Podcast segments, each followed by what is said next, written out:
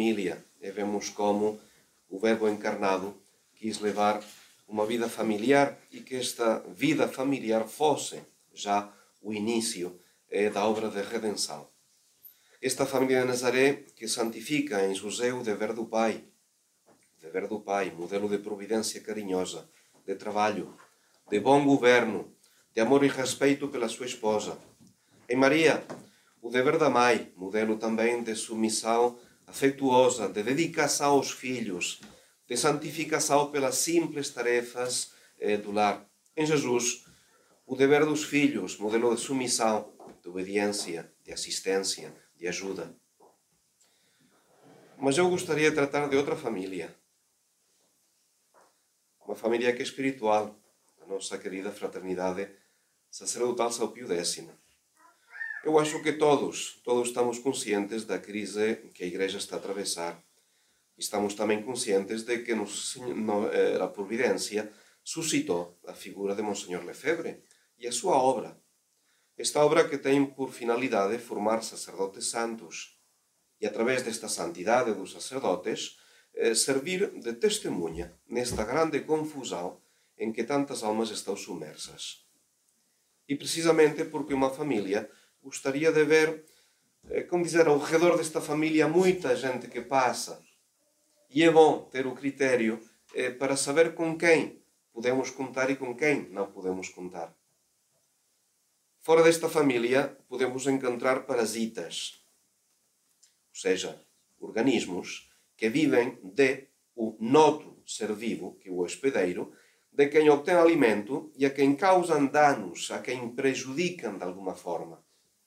Estou a pensar nos vacantistas, na resistência, eh, parasitas porque vivem à custa da fraternidade, porque dependem da fraternidade no sentido de que são incapazes de viver de forma independente. Distanciarem-se da fraternidade, mas não podem viver sem ela. Não lutam contra o modernismo, não lutam contra as orientações erradas dos homens de Roma, não. O único problema acaba ser por ser a fraternidade causa desta crise. O resultado final neste tipo de atitude dos parasitas é esterilidade. Nem comem, nem deixem os outros comer. Tudo é negativo. Não há papa, não há cardeais, não há sacerdotes, não há missas. Sobretudo, não há solução. Eles são incapazes também de indicar uma solução à crise da Igreja. Digamos que, se de vacantistas, resistência são o cancro na vida da tradição, cuja característica geralmente é o pessimismo, o zelo amargo e uma boa, boa dose de arrogância e de orgulho. Parasitas, temos depois os clientes. Os clientes manifestam curiosidade, simpatia, admiração, defendem e até frequentam de vez em quando a fraternidade, mesmo que não concordem plenamente e com a sua orientação. Clientes porque sempre tentam obter algum benefício, algum serviço. Interessados na missa tradicional, estão dispostos a assistir, a ir onde quer que esta missa seja celebrada, seja quem for quem a celebre, se frequenta a fraternidade, é porque não tem missa noutro lugar. Não tem escolha. Mas se encontrar outro sítio, então, adeusinho, boas tardes. Clientes não são francos, não são transparentes, querem sim a tradição, a missa tradicional, mas sem compromisso, sem discussões. Não assistirá nunca à missa da fraternidade nos domingos é demasiado compromisso, que tudo seja legal, que tudo seja oficialmente reconhecido, em ordem com as autoridades, e como agora a autoridade está oposta à tradição, então que tudo seja feito em segredo, em pequenos grupos, aquilo, aquilo que poderíamos chamar capelas WhatsApp. Hoje, hoje será a missa, eh, não sei, eh, onde que está? Em Estoril, amanhã será nas Ulaias, outro dia nas casas particulares, mas isso apostolados paralelos. Apostolados paralelos, onde não se sabe bem o que reina, se o protagonismo, a superficialidade. Todos sabemos que estas missas são celebradas por sacerdotes normalmente que dizem missa nova e missa tradicional não há problema. Sabemos que se é São Pedro, se é o Cristo Rei, são sacerdotes que já aceitaram a nova missa, aceitaram o concílio, aceitaram o magistério, uh, o magistério tradicional, o magistério da Igreja atual, porque é a condição para eles poderem subsistir. Isto é, há um pacto, e o pacto é o pacto do silêncio, em troca de poder celebrar a missa tradicional. Entrar nesse ambiente de ambiguidade não é bom para ninguém. Reza a história, e todos sabem, imagino, no ano 139, e depois dessa longa guerra contra os romanos, que Viriato enviou três homens para negociar os termos de paz. E estes três homens foram para Roma. Foram a Roma e, eh, digamos, para negociar esse, esse tratado de paz. Só que, tendo sido subornados pelos romanos, e apunhalaram a traição a Viriato enquanto este dormia. Após o crime, foram para Roma receber a recompensa, mas o general romano, e Servilius Caepio, em vez de pagar o suborno, ordenou a sua execução na praça pública, ficando os corpos expostos com a seguinte inscrição: Roma não paga a traidores. E hoje estamos vendo todo esse ambiente eclesiadei conservador. Roma não paga a traidores. Já vimos o que foi o Tradiciones Custodes do mês de julho e o que foi a interpretação dada ultimamente, o 18 de dezembro, eh, sobre a aplicação deste Roma não paga a traidores. Parasitas, clientes. Temos, por fim, os fiéis os fiéis, os que cá estão. Fidelidade de onde vem? Vem do latim. Vem do latim, significa servir a Deus. O seu significado original está relacionado com a lealdade de uma pessoa a um senhor ou um rei.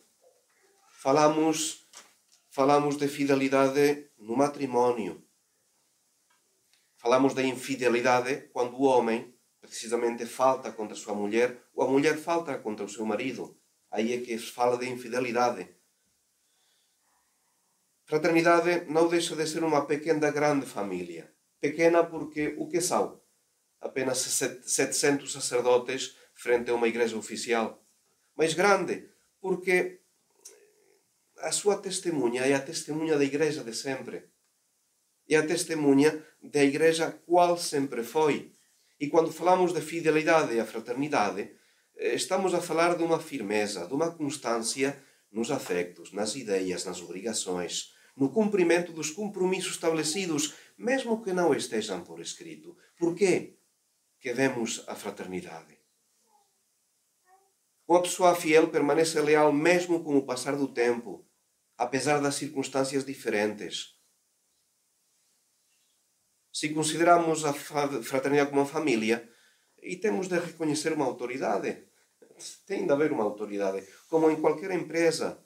E esta autoridade são os padres. Sim, os padres não são perfeitos. Também São José, na Sagrada Família, era o mais imperfeito em comparação com Nossa Senhora e com Nosso Senhor. Os sacerdotes não são perfeitos, mas nomeados pelos superiores, são os encarregados de mostrar o caminho da perfeição aos fiéis tem em princípio graças de Estado, tem também em princípio formação para aconselhar o dever de cada um. E mesmo que não seja infalível, tem a quem consultar em caso de dúvida. O padre responsável de uma capela, de um priorado, é quem vai estabelecer as diretrizes. Não são os fiéis a dizer ao padre o que tem de fazer, porque não está na natureza que o pé mande a cabeça é o sacerdote que dá as orientações e que, em princípio, tem de manter o espírito da fraternidade, que é um espírito próprio da congregação. A fraternidade segue a reforma de 62, por vontade de Monsenhor Lefebvre. A fraternidade tem depois as, os seus costumes. São 50 anos de vida no meio de uma guerra. E estes costumes ficam precisamente é o espírito da fraternidade. Fazemos assim normalmente aqui e fazemos normalmente aqui em qualquer outro lugar. Um fiel de Lisboa vai para a França, vai para a Inglaterra, vai para outro e vai sentir-se em casa, vai encontrar o mesmo ambiente em princípio do que encontra é, no seu lugar habitual. Isto é importante, porque se a fraternidade é uma família, tal como o sacerdote deve velar, tem a obrigação de velar pelos seus fiéis, os fiéis também devem obediência, respeito, afeto aos seus sacerdotes. O quarto mandamento não só se aplica entre pais e filhos, filhos e pais, também se aplica às autoridades legitimamente constituídas. Entre os fiéis. Entre os fiéis, olhem, isto não, não, não é uma aldeia, numa aldeia todo mundo se conhece. Mas numa capela, como a Capela de Lisboa, por exemplo, temos gente que vem de toda a parte ao redor de Lisboa. Cada história pessoal de, de cada um de vocês é um labirinto através do qual foi conduzido até chegar à tradição. Anos de espera, anos de procura, anos de esforços, até encontrar por fim aquilo que responde ao meu desejo para guardar a fé e para guardar os bons costumes. Como dizer, esta aplicação de saber praticar a virtude no meio também é daqueles fiéis que são tão diferentes a mim, porque a diferença de formação, de, de, de idade, de procedência, de, eh, como dizer, é uma mistura o que temos nas nossas capelas. Mas o que se pede é o que dizia São Paulo na epístola de hoje. Vós, como escolhidos de Deus, escolhidos de Deus, há uma certa graça de pertencer à fraternidade como escolhidos de Deus santos e prediletos, revestivos de entranhas de misericórdia, de benignidade, de humildade, de modéstia, de paciência, sofrendo-vos uns aos outros, perdoando-vos mutuamente se alguém tem razão de queixa contra outrem. E falando da caridade, que é o vínculo da perfeição. Como dizer, também os fiéis têm obrigações entre eles de praticar esta caridade e não sempre é fácil. Um senhor Lefebvre dizia que as nossas capelas sejam doravante as nossas paróquias, que os casamentos devem ter lugar nas nossas paróquias e nela, é nelas que nos santificamos, que recebemos a graça de Deus. Uma vez que estamos rodeados de inimigos, já não podemos ir ter como aqueles que já não têm a nossa fé, que dá catecismos que xa não são verdadeiros catecismos, que xa não ensinam a verdadeira fé. Eles xa non são católicos. Nós queremos permanecer católicos e queremos permanecer fiéis à nossa Santa Mãe Igreja, fiéis ao Papa, mas fiéis ao Papa na medida em que o guardião da fé, da nossa fé. Se ele falhar no seu dever em certas ocasiões, choramos, quando o vemos, mas não podemos segui-lo. Estamos agora numa situação tal que devemos proteger a nossa fé e, para isso, devemos permanecer fiéis à tradição, portanto, fiéis a estes lugares, a estes sacerdotes que dão os sacramentos de acordo com as boas tradições da Igreja. Significa que fora da, tradição, da fraternidade não há salvação? Deus me livre de uma tal afirmação? É evidente que Deus é quem vê o interior dos corações, que vê as suas boas disposições, os esforços de cada alma para permanecer fiel à sua graça, mas também não podemos negar a evidência. E a evidência, nomeadamente, é que a fraternidade foi obra escolhida por Deus para enfrentar a atual crise da Igreja. Que não haveria missas tradicionais nem grupos tradicionais sem a fraternidade de São Pio X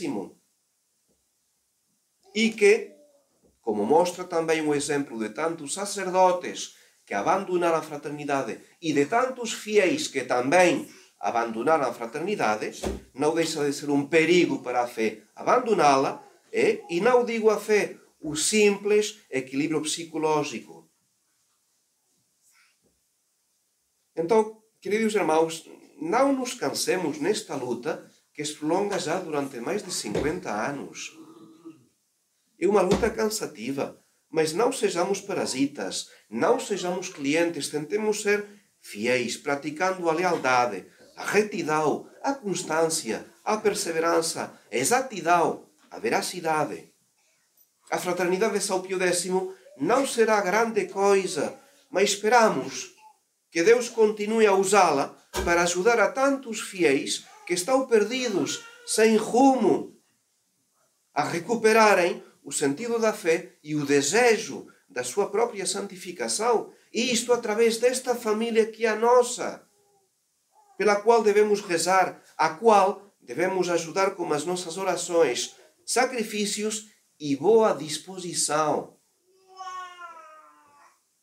Então, que a Sagrada Família nosso Senhor, Nossa Senhora, São José, nos inspirem esta caridade que sabe ultrapassar todos os obstáculos, todas as mágoas, todas as susceptibilidades, que nos ensina a lutar contra o nosso próprio egoísmo, pensando neste bem comum, bem comum que nem sequer é o bem da fraternidade, não, é a honra de Deus, é a honra da Igreja e a salvação das almas nome do Pai, do Filho e do Espírito Santo.